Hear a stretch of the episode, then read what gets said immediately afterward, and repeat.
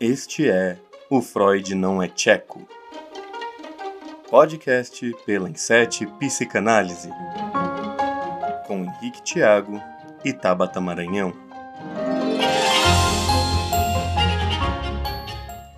Fala, seres pensantes, tudo tranquilo? Eu sou o professor Henrique Tiago, psicólogo clínico, docente e seu anfitrião neste podcast da Insete Psicanálise, O Freud Não é Tcheco.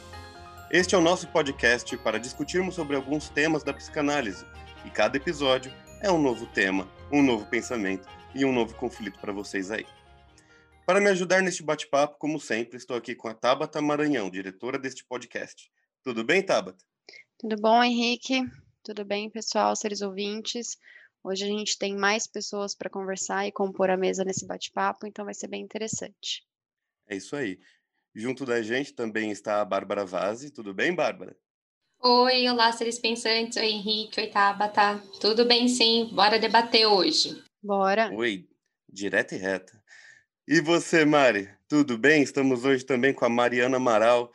É, depois de tanto tempo que a Mari não participa, finalmente está aqui com a gente. Muito obrigado por, por participar hoje com a gente, Mari. Eu que agradeço mais uma vez, é uma delícia estar aqui com vocês. E vamos para nossa reflexão, vamos junto. É isso aí, isso aí. mais uma pessoa que está rapidinha na, na, saudação, mas é isso aí, vamos falar bastante depois, não é? Bem, seres, seres ouvintes, acabei pegando a, o que a Tabata falou, é seres pensantes, tudo bem? Bom dia, boa tarde e boa noite, depende da hora que vocês estão ouvindo o nosso podcast hoje.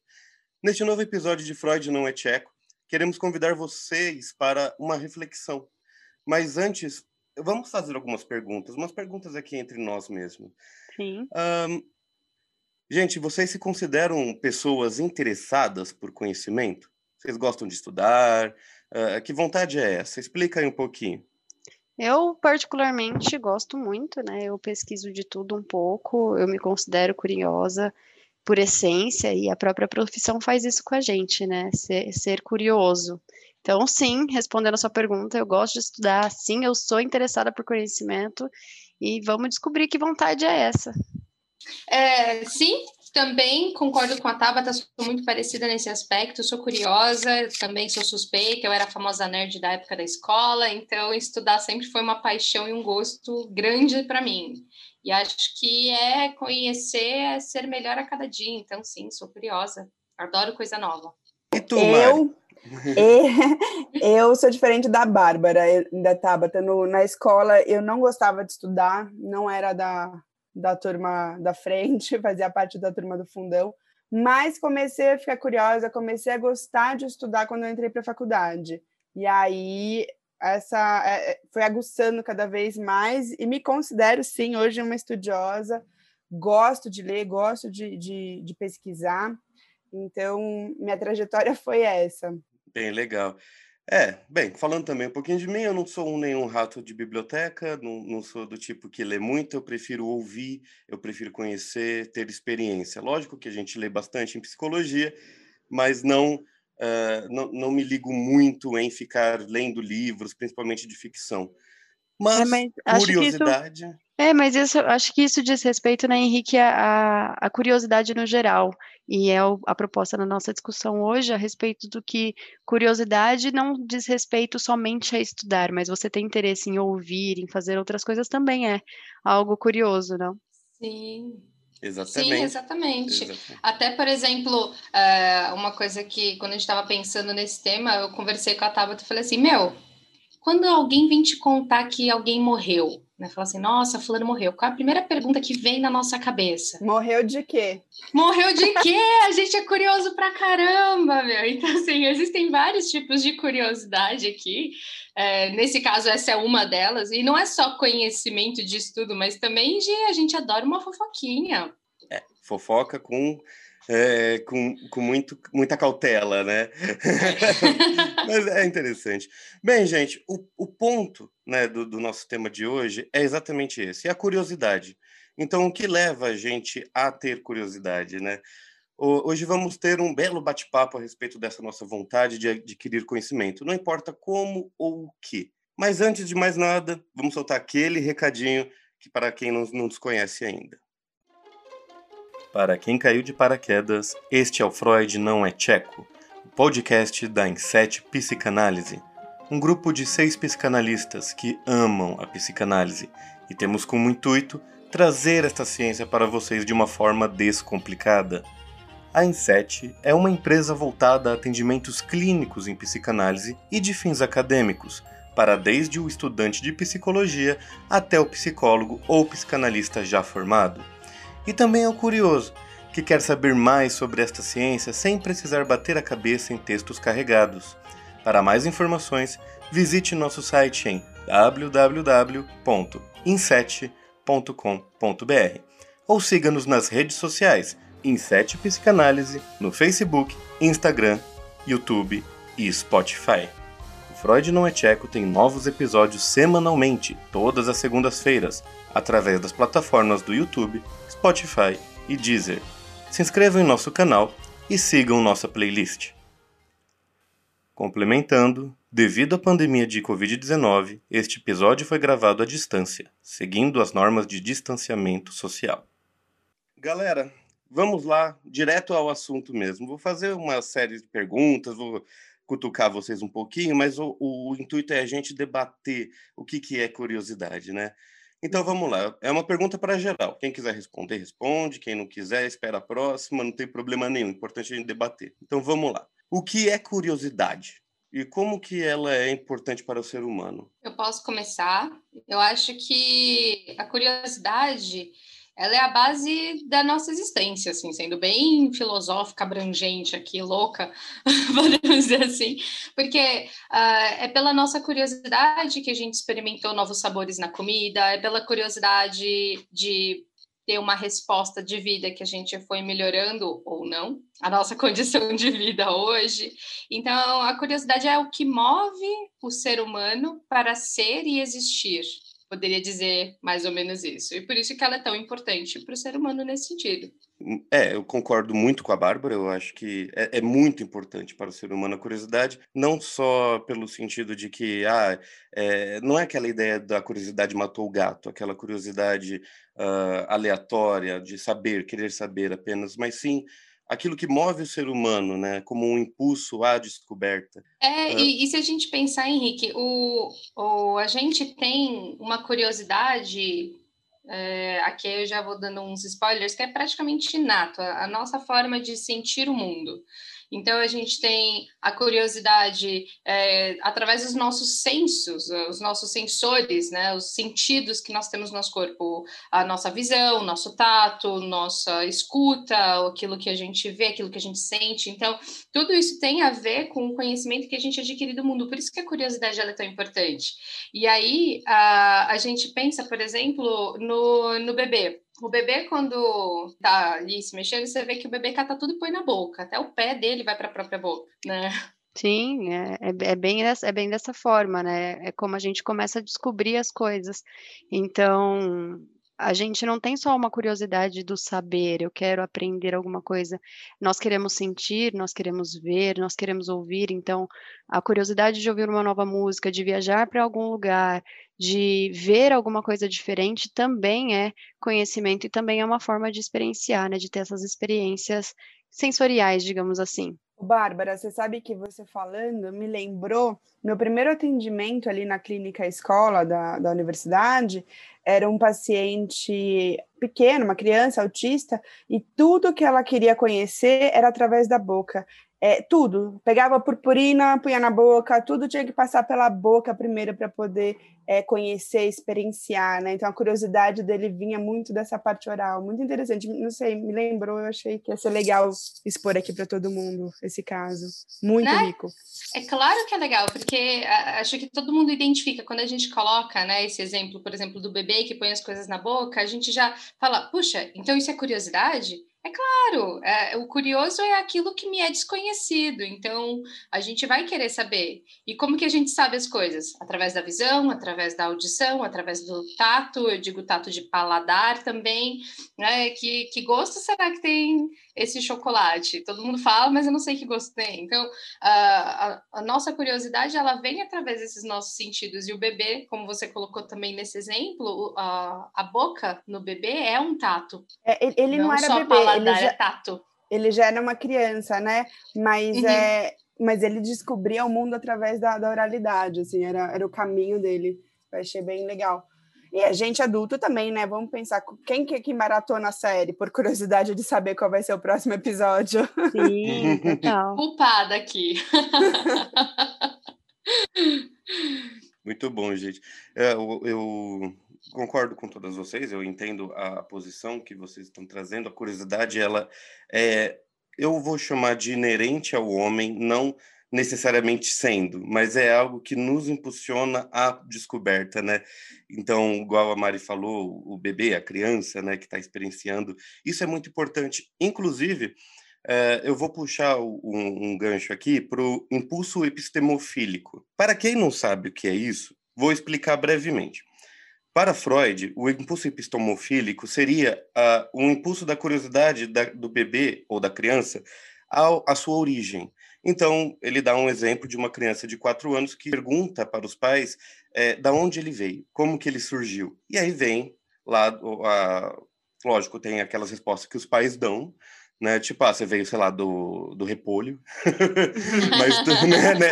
a gente ouve muito é, da cegonha, sei lá, mas que a curiosidade é realmente muito ligada à sua própria sexualidade e os impulsos que a pessoa tem. Né? Uhum. Uh, para Klein, este impulso, esse impulso epistemofílico, ele é, também é isto, mas ele se abrange mais, pensando já na curiosidade do ser humano, que é, empurraria, né, de uma forma mesmo igual à palavra impulso, ao conhecer, ao buscar conhecimento, ao amar, ao querer, ao desejar. É, esse impulso ele é um, importantíssimo, né, para o bebê que está aprendendo, importantíssimo para a criança que está tentando conhecer-se e muito importante para nós adultos, principalmente é, curiosos como somos aqui. Mas agora a pergunta, né? O que, que vocês acreditam que uh, o impulso epistemofílico ele pode ser é, usado por nós hoje? Pensando em estudantes, pensando em profissionais da área da psicologia. Bom, é, vou, vou, tentar explicar, explicar um pouco, não, vou, vou tentar dizer o que, que eu entendo disso.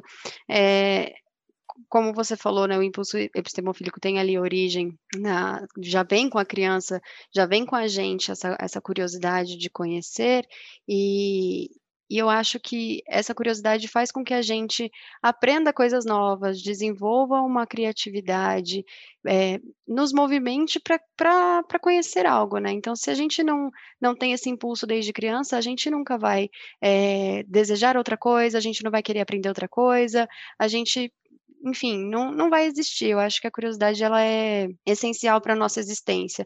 Claro que com o passar do tempo, conforme a gente envelhece, a gente cresce e vira adulto, muito da nossa curiosidade ela é tolhida ao longo da, da infância, né? Então, como você mesmo, vocês citaram aí é, sobre as respostas que os pais dão para as crianças quando elas perguntam algo como de onde eu vim ou como nascem os bebês, elas estão perguntando algo que vai além da nossa é, compreensão, às vezes, ou até mesmo a gente tem dificuldade de responder isso para elas porque a gente não tem uma resposta simples, não tem nada que mate a curiosidade dessa criança, né? E, e aqui eu estava lendo para a gente discutir esse podcast, e no texto que eu li, uh, teve um, uma crítica muito interessante a respeito desse termo que a gente usa, né? Matar a nossa curiosidade, que ele tem tanto uh, o sentido da gente saciar o nosso desejo daquele daquele objeto da, ou daquela, daquele conhecimento, mas também a própria palavra traz um assassinato. Então, quando a gente mata a curiosidade de alguém, a gente não só satisfaz ela, mas como também tolhe ela de poder continuar pensando, poder continuar curiosa sobre aquele assunto, né? Nem tudo tem resposta e é por conta da, da ausência de respostas que a gente é curioso, né?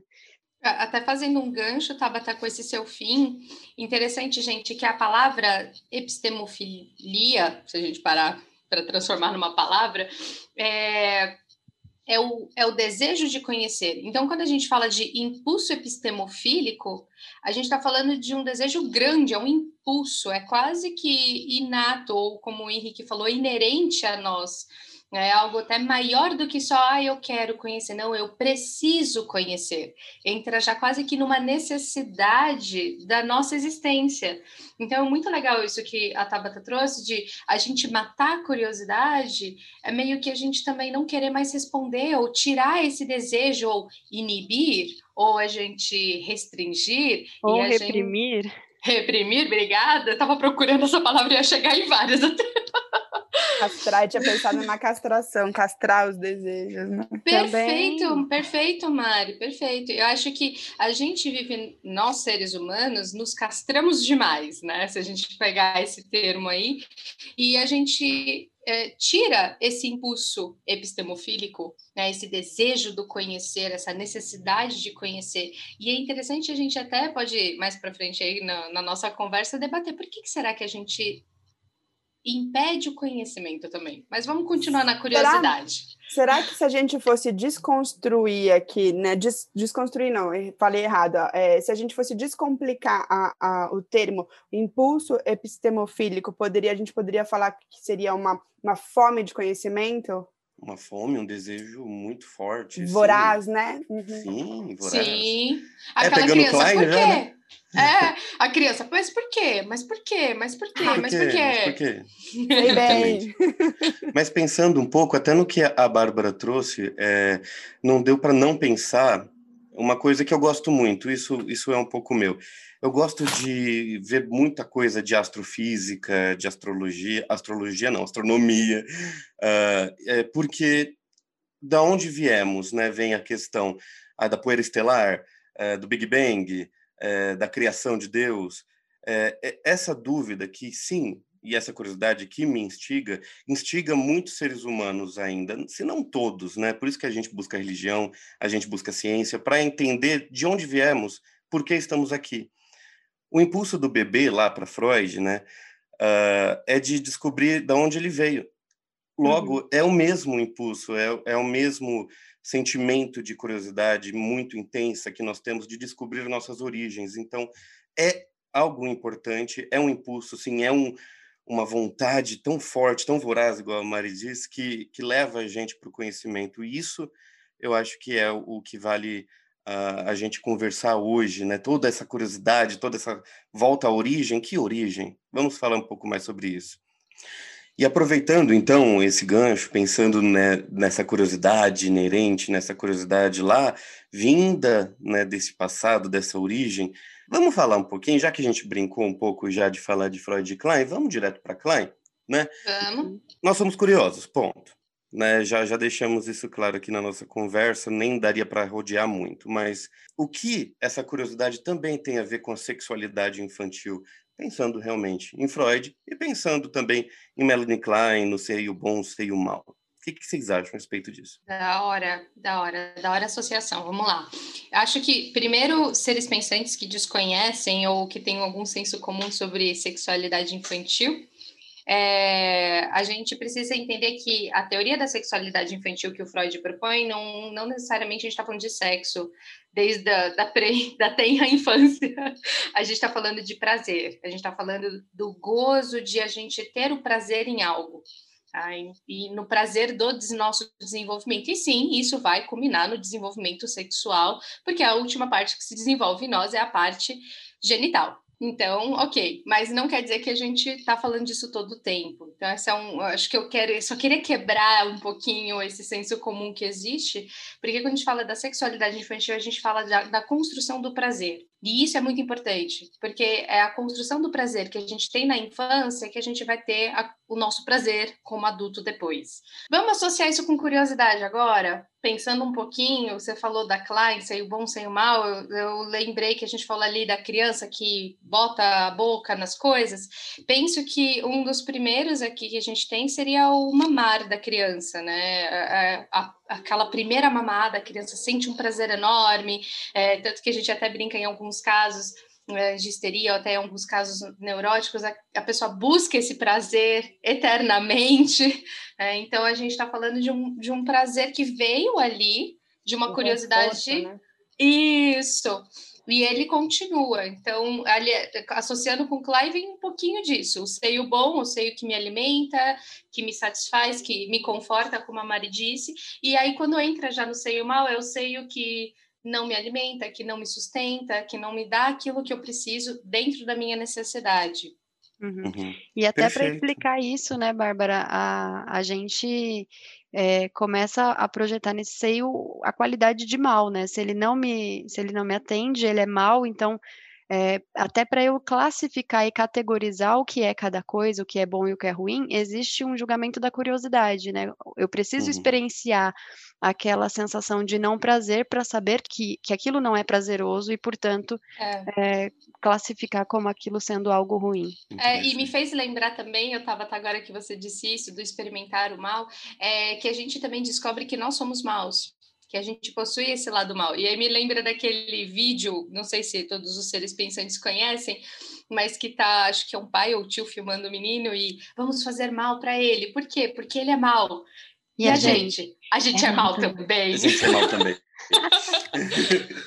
Eu acho que Isso é entra é também, o, o, meninas, Henrique, né? Ah, quando a gente está educando uma criança, por exemplo, a gente avisa, né? Olha, ali você pode se machucar. Lógico, na, nada que possa ser algo grave, mas ó, você pode se machucar, mas ela tem a curiosidade de fazer aquilo. E a partir do momento que ela se machuca, que ela vivencia e experimenta esse, esse mal, né? Esse, essa curiosidade dela que foi dita que não ia ser interessante para ela ela entende, né, esse desprazer e ela, ela começa a compreender através do que ela viveu, né? É muito bom que vocês estão salientando isso, porque, de novo, mais um insight. Quando vocês falam, vem um monte de coisa na minha cabeça.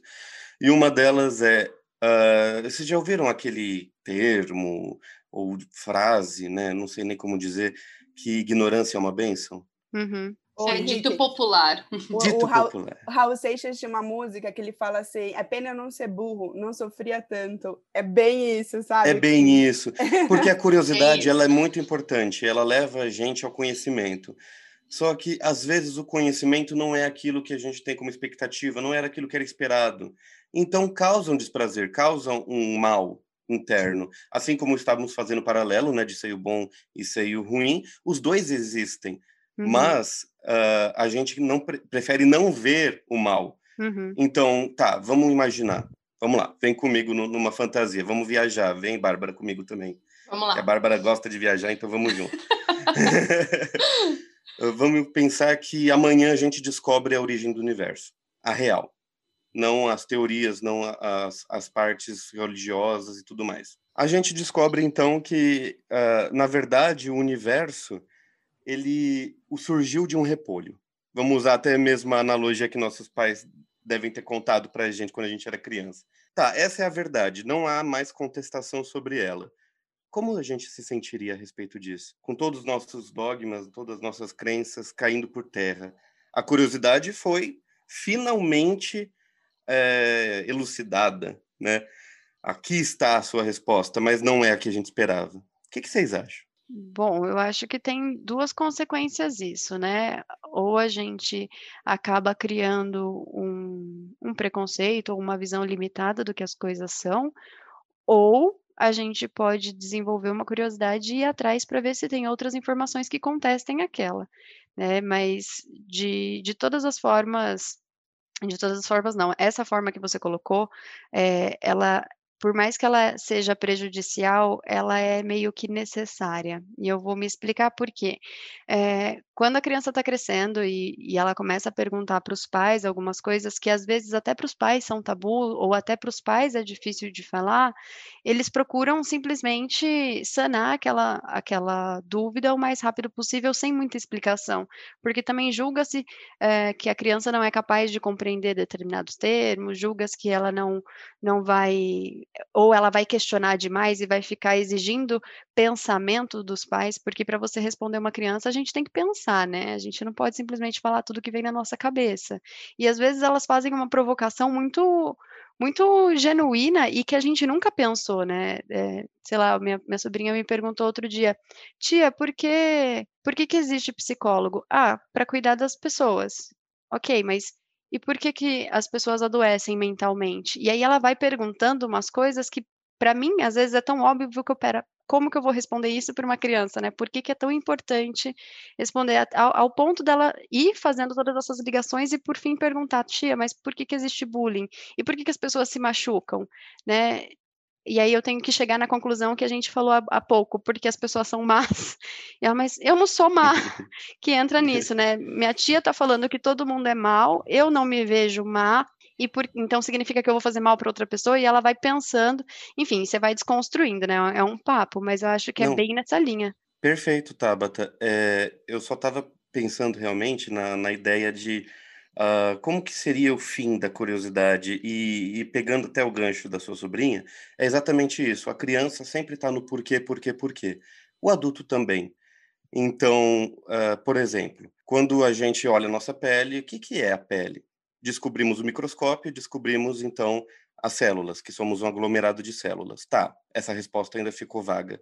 Descobrimos mais um microscópio potente que descobrimos que dentro da célula há várias várias formas, né?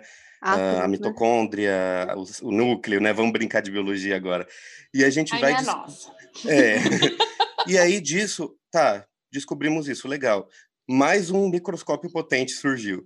E aí a gente descobriu o que? O DNA. Tá, legal, temos o DNA, mas o que é o DNA? Tá, é, são proteínas. Vamos lá, mais um microscópio potente. Descobrimos que dentro da proteína existem átomos. E então é isso que o ser humano faz. Então, naquela minha viagem, né, que o universo criou-se mesmo de um repolho, não seria o fim para gente. O ser humano ainda perguntaria: quem criou o repolho? Uhum. É, e, e, eu, eu quero fazer um gancho, Henrique, com o que você falou agora, que eu achei maravilhoso o que você disse, é, de, desse aprofundamento, até assim, aumenta, aumenta, aumenta, também vai aprofundando a imagem, podemos dizer assim. E eu acho que quando a gente trabalha, acho não, deixa eu tirar o acho. Quando a gente trabalha com os nossos pacientes, a gente faz exatamente isso com eles. A gente entra num aprofundamento dos dos conflitos que eles têm, do sofrimento em que eles estão. E esse aprofundamento faz com que a gente coloque esse microscópio é, numa causa cada vez mais real. Aí a gente vira e fala agora assim. Tá, chegamos num ponto que talvez a gente não tenha um microscópio agora para olhar além disso, mas aí acabou. E eu acho que. Tirou, acho de novo, Bárbara. é, uma coisa que é bem interessante uh, da gente pensar é que não acaba. A gente sempre vai ter algo a questionar, é, uma coisa a acrescentar. Como você falou, de onde veio o repolho? Tudo bem, a gente teve os átomos, para que, que eles servem, como eles funcionam e tudo mais. Sim, essa, essa questão de, de sempre questionar, né? Porque é uma questão nesse caso, é quase que uma inquietude para a gente, né? Para as pessoas no geral. Claro que algumas em maior grau, em menor grau, mas dentro desses materiais que eu estava lendo para poder descomplicar esse termo, eu, eu li a respeito de que tem áreas da, da, de estudo da nossa vida que elas têm mai, maior curiosidade e uma despretensiosidade, digamos assim, não tem muito uma, uma pretensão com que se vai achar, só se espera achar alguma coisa, né, que são a arte, a, a ciência e a própria filosofia, né, a gente nunca sabe muito bem para onde está indo, a gente só sabe que a gente quer encontrar alguma coisa, né, de forma desinteressada, e aí eu me lembro que uma vez eu conversava, acho que eu já contei para alguns de vocês que é, eu fiquei muito feliz em descobrir algo sozinha por mim mesma, né? Não necessariamente pesquisar a respeito, mas de fazer uma associação, de ter uma reflexão e descobrir. E uma vez eu estava naqueles ônibus, aquele ônibus que tem, enfim, sabe os bancos altos dos ônibus, né? Vocês sabem? Respondam que sim. Sim, parece... sim, sim. sim. Foi mal. Porque não sai no áudio fica horrível. Então, esses, esses ônibus altos, um, um dia eu estava ali na adolescência, eu nunca tinha perguntado para ninguém a respeito daquilo, só sei que eu gostava de sentar nos, nos bancos altos do ônibus e eu estava me pensando, né? Caramba, por que, que tem um banco mais alto sendo que o ônibus já está acima do chão? E aí eu peguei e comecei a pensar na estrutura do ônibus e eu descobri, e aí eu digo que eu descobri porque eu não pesquisei, eu descobri para mim que era por conta das rodas. E depois eu comecei a analisar por que, que o ônibus, tinha ônibus que era todo plano e que tinha ônibus que tinha uh, ônibus alto, banco alto atrás, e eu falei, nossa, é o motor. Gente, foi o dia mais feliz da minha vida descobrir por que, que tinha banco alto, porque eu descobri sozinha, foi muito prazeroso. E, esse é o prazer. É... Uhum. a, é, a Bárbara pensou comigo. Mas é que aí vem o prazer da descoberta, né? Que é exatamente o que a gente está discutindo aqui. O, o, o, impulso epistemofílico vem disso, né? Da gente conhecer nossos uh, as nossas origens e, e ter este prazer e ter a possibilidade do prazer, porque com este conhecimento a gente pode ser, né? Interessante até notar isso. Mas vamos seguir, né? Eu tenho uma perguntinha para vocês. Essa curiosidade, né, que estamos falando tanto, é algo que tem que ser barrada pelas forças internas do eu, deve ser barrada pelas forças internas do eu, ou barrá-la se torna uma psicopatologia? O que, que vocês acham? Hum, as forças internas, você diz esses impulsos curiosos?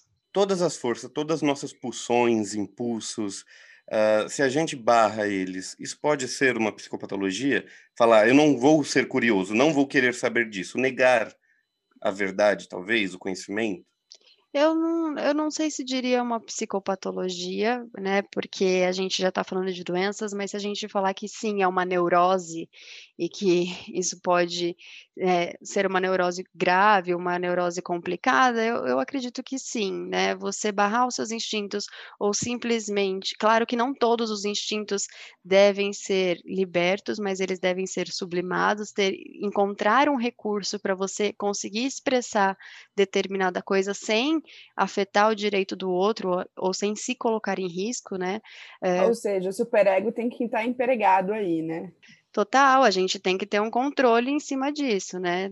É, mas quando a gente dá vazão para um impulso, né, dá vazão para a curiosidade, vai atrás da informação, você pode obter prazer. Se você reprime isso e você não encontra um caminho para você liberar essa tensão, você pode sim é, acabar tendo consequências, né? Se frustrando, não lidando bem com, com algumas coisas, é, desenvolvendo algum tipo de, de neurose obsessiva, talvez, não sei. Não sei se eu estou viajando muito. Não, não tá, não tá. Porque o próprio Freud, ele fala que os nossos sentimentos, eles não desaparecem. Nossos impulsos não desaparecem. E se a gente os reprime, eles não morrem também. A gente enterra nosso sentimento. Ah, não, eu não posso ter inveja, eu vou enterrar aqui, aqui jaz a minha inveja. Ele fala que esses sentimentos eles voltam e da pior forma possível. Então, uhum. é, respondendo e complementando o que você disse, tá? É que assim, os nossos uh, impulsos eles podem ser reprimidos? Sim. A repressão dos nossos impulsos é um indicativo já de uma patologia, não exatamente uma doença. Eu acho que a gente não precisa entrar em doenças especificamente. Claro, o excesso sempre é uma patologia, mas ter repressões já gera em nós uma neurose, é, as repressões geram histeria, repressões são muito vinculadas à própria psicose, né? São pessoas que têm uma dificuldade com o seu simbólico. Então a gente consegue ver isso já na própria estrutura da pessoa. Agora, quando a gente uhum. vê uma pessoa que é descontrolada nos seus impulsos, também é uma patologia. Sim, então, esses dois um polos são importantes. Para claro. ver se a gente se fica um pouco mais claro, seria assim, uma criança a, a crescer acreditando que só existe, sei lá, um estilo de, de vida, né? eu só vou ser alguém se eu seguir esse caminho. Chega lá na frente, ela se depara com outras opções e ela não consegue escolher por exemplo, porque para ela aquela convicção inicial é única, exclusiva e ela não consegue abrir né, a cabeça para outras opções. Então, tolher a, a curiosidade de in, inicialmente não é positiva por isso, né? Claro que ela pode manter as, as convicções, mas abrir caminho para outras discussões também é importante. Isso que você Sim. quis dizer, então, seria o início do preconceito? Nesse caso é o preconceito, Nesse eu vejo é como uma possibilidade. É, eu acho que a gente pode colocar também, Henrique, trazendo um pouco da, da sua pergunta, pensando na pessoa. Uh, uhum. Por mais que a gente reprima nossos impulsos, nosso desejo de nos conhecer, saber nossas origens e entender quem somos sempre vai existir. Uhum. No nosso inconsciente ou naquele momento de silêncio em que a gente está sozinho e ninguém está vendo. Então, eu tenho uma imagem a zelar, eu mantenho ela ali, mas quando eu estou sozinho no meu banho, dormindo, eu estou com o pensamento voltado para lá. Por isso, é, penso que sim, pode se tornar a patologia, desde que isso seja um excesso. Então, acho que vai até além né, do caso, como eu falei, da histeria, da psicose, da neurose, se a gente parar para pensar num transtorno compulsivo, né, ali a gente também tem uma repressão acontecendo. E um impulso descontrolado ao mesmo tempo. Uhum. Então, é de, se a gente olhar para as patologias pessoa, né? em si, exatamente, os vícios, vícios com substâncias, Uhum. É um descontrole de impulso, mas também que representa a repressão de algum outro impulso. Então, sempre que a gente vê o excesso e uma patologia, a gente está falando de desejo, a gente está falando de busca de prazer e a fuga do desprazer. Sim, e esse uma é um busca ponto de um prazer da gente absoluto, colocar. Né? A gente é curioso, mas só com aquilo que me faz bem. A partir do momento que aquilo não me faz bem, eu não procuro mais. Isso. Sim. Interessante.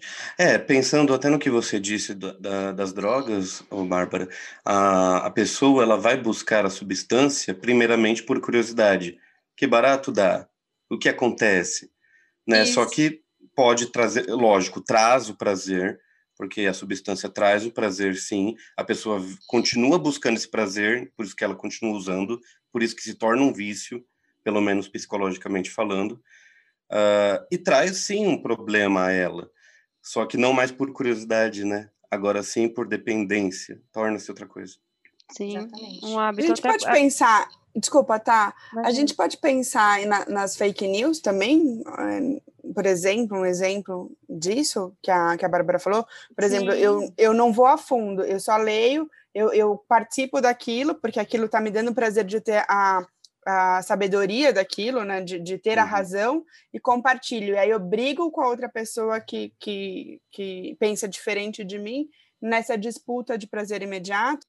Isso que você está falando tem relação com aquilo que a gente citou no começo sobre a ignorância ser uma bênção, porque se a gente constrói, né, ser humanos, constrói não, participa da, da construção, da autoconstrução dos seres humanos, aí, é, tornando pessoas, tolhendo a curiosidade delas, elas ficam é, automaticamente linkadas àquele ser superior, que é o pai e a mãe, que sempre é detentor do saber. Então, sempre vai ter alguém que sabe mais do que eu. Então, para uhum. que, que eu vou atrás da informação. Aquilo que me chegou já me basta, aquilo já matou a minha curiosidade. E aí, esse matar a curiosidade está certo nesse caso, porque ele assassinou a vontade da pessoa de querer saber mais. Perfeito. E não Isso. simplesmente obteve o prazer total, né? O, o, prazer de ter descoberto, por exemplo, por que, que o ônibus tem um, um, um banco alto, né? Exatamente. É não, acho que você concluiu muito bom, muito bem, Tabata, na verdade. É, ah, mas um comentário que eu queria fazer é que, assim, o que a Mari disse, né, da, da, fake news, eu penso, uma coisa que eu penso desde a época que começou as fake news mesmo aparecerem, que é, temos esta informação que chegou até nós, mas eu pesquisei para ver a veracidade dela, eu fui no, no famoso Google escrever lá, tipo, isso é real? Isso está acontecendo? Não. Então, essa informação que me foi dada pelo pai, né, pensando aí no poder, uh, já foi o bastante, já me bastou. E para mim, isso é o mal que está acontecendo hoje na nossa sociedade, que é a era da informação versus a era do conhecimento. Estamos na da informação apenas. Sim, eu é. concordo, 100%. Sim.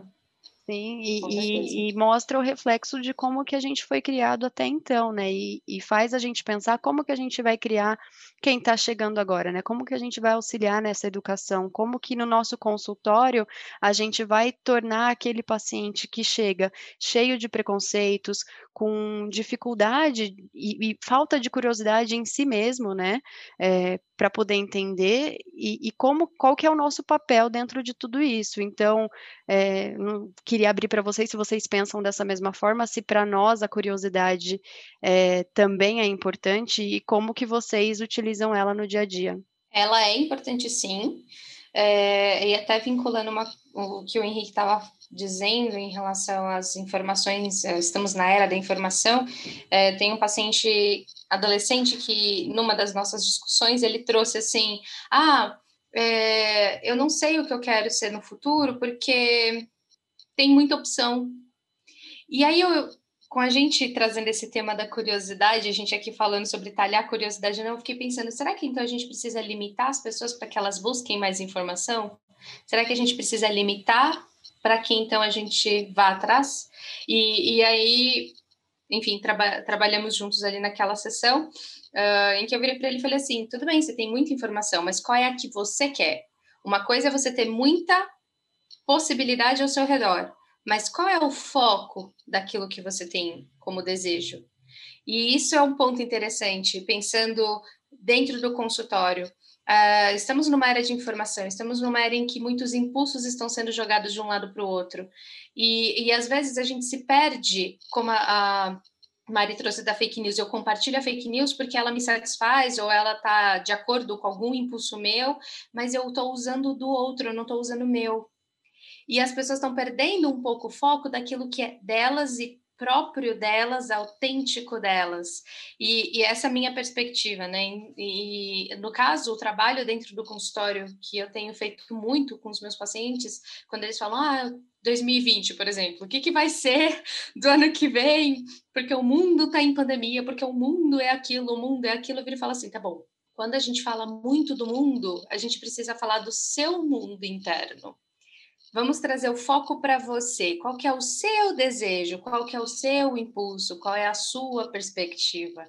E, e, isso é uma coisa bem interessante em relação à curiosidade. O mundo tem muita coisa a ser descoberta, ele é imenso, mas você também é. Então, vamos por você. Muito legal, Bárbara. Também eu concordo com, com você. Eu acho que é o mesmo pensamento que eu tenho quando a gente fala sobre setting terapêutico e sobre a nossa curiosidade dentro dela. Eu vou até trazer para vocês uma coisa que é, é, de mim, não é dita por mim, mas é de mim dentro da, de um setting terapêutico onde eu sou o analista. É, que a pessoa está me contando um relato, uma história, um fato, e a próxima coisa que vem na minha cabeça é, tá, e o que está rolando? O que tem mais aí? Pera, não, não, não foi até o final a história. Às vezes até chego o paciente e fala, pera, termina para mim isso daí primeiro. Porque, um, é curiosidade, ponto, do ser humano, mas também é a curiosidade do analista. Sim, e nisso, nessa essa história de, da curiosidade do analista, eu acho que a gente trabalha parecido, Henrique. Não é uma curiosidade para saber é, a fofoca do paciente, não é uma curiosidade para saber por que, que ele enfim, saiu com fulano, ficou com Beltrano, é saber qual que é a função daquilo para ele, é a curiosidade nele e não somente na história dele, para que a gente e... possa apresentá-lo para si, né? É. E, que, e, que, pensando agora no que você falou, é uma das diferenças entre eh, daquela frase horrível que as pessoas falam, mas para que eu vou num psicólogo se eu posso conversar com meu amigo no bar, né? É. Isso é uma das é. grandes diferenças, além de toda uma ciência por trás, é exatamente isso que você acabou de falar, Tabata. Sim, é. e, e, dentro, enfim, da, das pesquisas eu estava lendo, já não me lembro mais qual que era o, o texto, mas depois eu vou pedir para o Henrique deixar as informações do que a gente consultou, por que, que a gente falou tudo isso, a gente deixa no, na descrição, mas dentro de tudo que, a gente, que, eu, que eu pesquisei, uh, o nosso papel de analista ali, às vezes, no papel transferencial, é representar o pai, é representar alguma autoridade, e às vezes o paciente chega para a gente querendo essa demanda, né? Você sabe da minha vida, então você me conta. Nós não somos adivinhos, não temos bola de cristal, e ao mostrar uma curiosidade genuína da nossa parte em relação ao paciente, a gente não só mostra para ele que a curiosidade é importante para a vida dele, mas também mostra como que a gente vai usar a nossa curiosidade, aonde que a gente usa, em que momento cabe você perguntar muito da vida da pessoa e em que momento não. Então a gente também serve como modelo para ele né, na vida, né? A, a partir do momento em que ele passa a usar a própria curiosidade para si. Uhum. Eu chamaria de uma escuta curiosa, né? É, uma escuta exatamente. Curiosa. E até um complemento, tava até acho que a gente tem essa visão uh, errada do analista como uma pessoa que fica em silêncio, que não pergunta, que não fala. É, isso a gente vem já desmistificando ao longo desses nossos últimos conteúdos, a gente tem mostrado que há muito diálogo dentro das análises. Mas uma coisa que é interessante é quando o paciente é curioso com a gente. É, e, uhum. e, por exemplo, um paciente já virou para mim e falou assim: Mas quem é você depois da análise? E, e, eu acho que essa é uma pergunta bem interessante, é uma curiosidade. E aí, se a gente pegar e trazer aqui tudo que a gente vem falando da teoria da sexualidade infantil, como é que ela aparece aqui? O que, que tem a ver o prazer de saber quem eu sou? O que, que é essa curiosidade? O que, que significa? É um além da, de mim? Quem que você é? Você está sendo alguém além de mim? Mamãe, você está indo para longe de mim? o que, que você está fazendo? Eu sou o seu Sim. mundo, por que, que você está indo fora de mim, né? Então, uhum. é muito interessante quando a gente vê a curiosidade do paciente também em relação ao analista. É isso aí, Bárbara. Legal você ter falado sobre isso, porque é, exatamente no setting terapêutico, os dois são, né, nós dois somos uh, seres humanos ali. Então, ao mesmo tempo que eu, analista, tenho a curiosidade do analista, o paciente está com a curiosidade de ser humano, de analisando, de alguém que está tentando se descobrir. E essa curiosidade não vai se limitar apenas a ele neste momento, porque ele está em relação com o outro. Então a curiosidade vai vir também para o analista. Só que daí que a gente vai entender a transferência, a projeção e por que é tão interessante, tão curioso para ele saber a respeito da gente e de nossa curiosidade, né? É, realmente, Henrique, é muito legal essa troca, né, essa gangorra de diálogos de curiosidade que existe dentro do, do setting analítico. Acho que faz toda a diferença. Quando o paciente entra nessa curiosidade, ele entra em análise e ali o processo anda muito, muito bem. Olha, ainda estou pensando numa coisa, sei lá, vou abrir mais uma, uma perguntinha. Eu ainda estou com aquela frase, a curiosidade matou o gato. Será que a gente tem medo de morrer? Com, quando a gente descobre algo? Será que é, a verdade pode acabar nos destruindo? Por que será que a gente tem essa frase tão em senso comum, mas quando a gente quer falar a respeito de algo que alguém não pode saber. Tipo, ó, oh, toma cuidado que a curiosidade matou o gato, hein? Por que é tão destrutivo essa ideia? Posso começar, gente? É, você me fez lembrar, Henrique, que essa frase eu não sei há quanto tempo ela existe, mas me remete àquela famosa época na história que a gente chama de Idade Média, Hum? Uhum. Aquela linda parte da nossa existência né, humana. É uma, uma, é uma era sombria.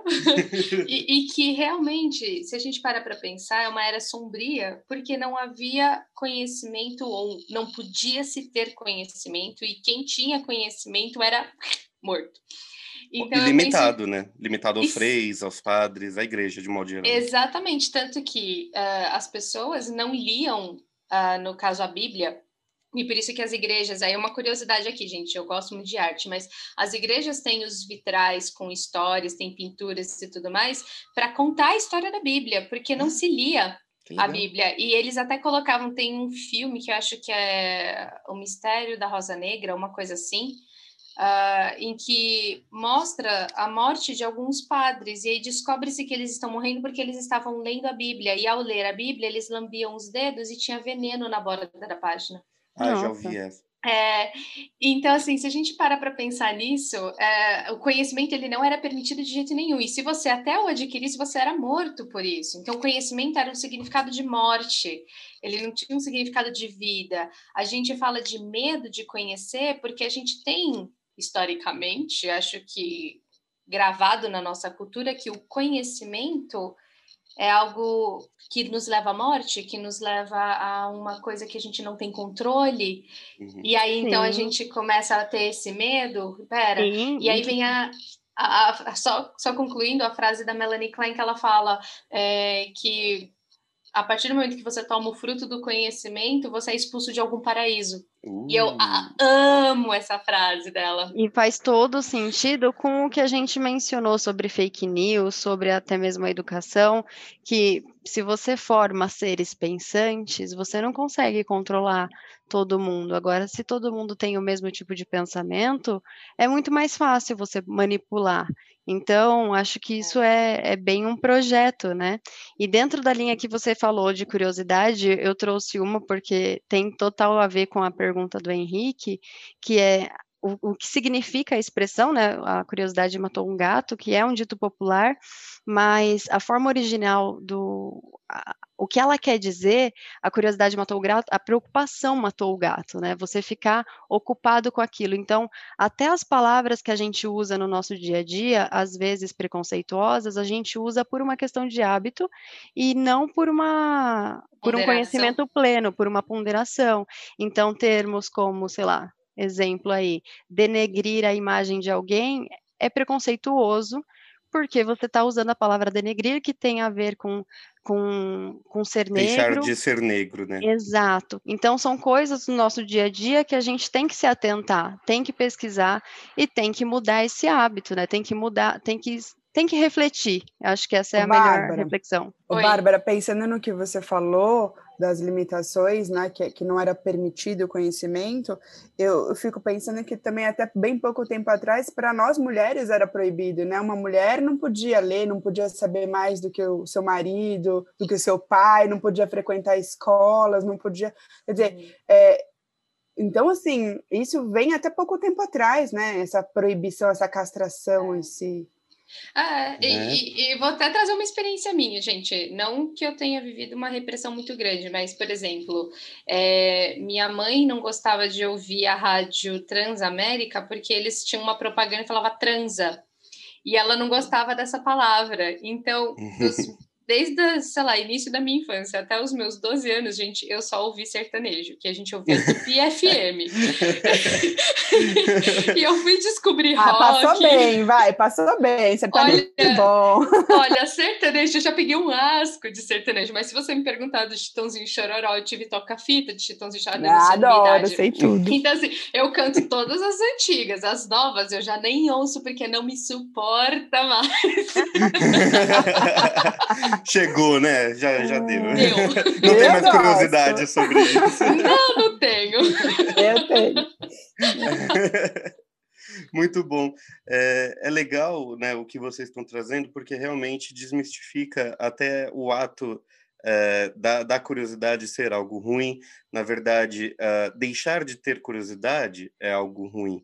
Igual a Bárbara deu o exemplo da igreja na Idade Média, uh, ou até mesmo a Tabata trouxe agora, com curiosidade, a, a verdadeira forma da curiosidade matou o gato, que na verdade é a preocupação matou o gato. É, a gente modifica as coisas igual um telefone sem fio também. Então, por isso que é importante a gente ter curiosidade, sermos curiosos, porque nós vamos atrás da verdade, nós vamos atrás do conhecimento. Também pegando o gancho, igual a Mari falou, das fake news, né? Se a gente não tem a curiosidade de ir atrás da informação correta, a gente não tem conhecimento. A gente tem uma informação que pode ou não ser verdadeira, pode ou não ser é, verídica, né? Vamos usar essa palavra que é muito mais forte. Mas seres curiosos, pensantes e curiosos, porque agora vocês também são curiosos, né? Percebam isso. Já que a gente pensa, a gente também é curioso. Sim, é, total. O papo está muito, muito gostoso. Uh, mas infelizmente precisaremos limitar né, ah. o nosso ah. bate-papo para dar oportunidade de associar um pouquinho mais o que a gente disse hoje. E a gente está chegando então no fim deste episódio de Freud no Echeco. Ah, tá bom. Uhum. Fazer o quê? Que pena. Poxa, vai talhar nossa curiosidade aqui. Não, jamais. Vamos talhar a conversa, mas a curiosidade ela tem que continuar o tempo todo.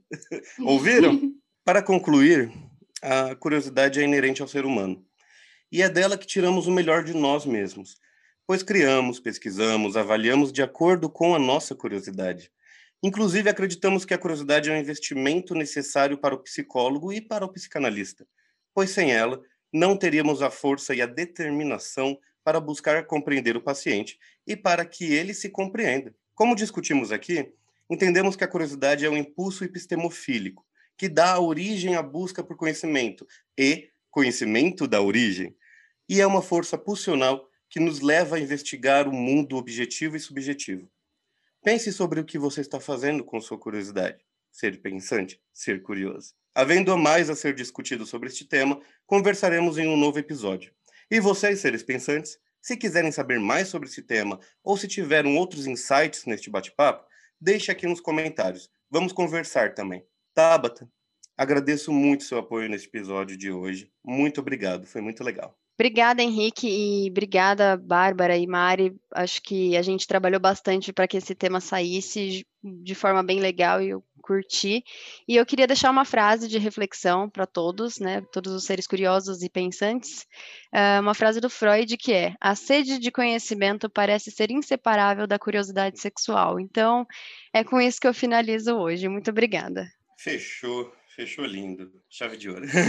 Só que não, porque ainda temos a Bárbara. Bárbara, muito obrigado pelo seu apoio hoje, por ter é, participado conosco nessa grande conversa. Muito obrigado mesmo. Que venham novas. Ah, obrigada, Henrique, Tabata, Mari, adorei conversar com vocês hoje. Acho que é muito bacana a gente debater a curiosidade. Não consigo dizer uma outra frase agora, a Tabata falou bastante ali. Só uhum. digo que a gente não pode parar nunca de buscar esse conhecimento. É isso aí. Minha, esse é o meu pensamento. Frase de efeito final. É. Perfeito. Mari, Mari, você falou pouquinho, mas você colocou muita palha na nossa conversa, então Somos muito gratos pela sua participação de hoje. Venha conosco participar mais vezes aqui do Freud no Echeco. Adoraremos ter você aqui para falar mais, para colocar muita palha na nossa conversa, que você faz muito bem. Muito Faço obrigado. isso com os meus pacientes também. Opa, ah, então é ótimo. Me diverti muito. E para todo mundo que for curioso, gente, www.inset.com.br Veja o nosso site, nosso blog está incrível. Ó, jabá. É um, um beijo para vocês. Fechou lindo, Mário, fechou lindo. Ah, já que todo mundo soltou uma frase de efeito, também fiquei curioso. Acabei pesquisando aqui rapidinho e achei uma frase que eu gostei muito. Não sei quem que é o autor, mas eu gostei muito. A frase é: Não sou de provocar curiosos, juro. Quer saber por quê? Pergunte. Oh, e com essa encerramos. Fiquei curiosa. Uh, ah, Adorei. Eu também. Mas é isso, gente. Seres pensantes, muito obrigado por terem assistido até aqui, ou ouvido até aqui. Muito obrigado a todos aqui que participaram hoje, muito obrigado mesmo. E para quem quiser saber mais sobre o nosso trabalho dentro da Inset Psicanálise, visite nosso site em www.inset.com.br e nas nossas redes sociais. Todos os links estão na descrição do YouTube e do Spotify. Não que a gente precisasse falar de novo, já que a Mari já fez o jabá pra gente. Muito obrigado por terem ouvido até aqui este episódio de Freud Não é Tcheco. Até semana que vem. Um abraço, um beijo e vários insights com a Inset. Dá tchau, gente. Tchau. Tchau. tchau. tchau.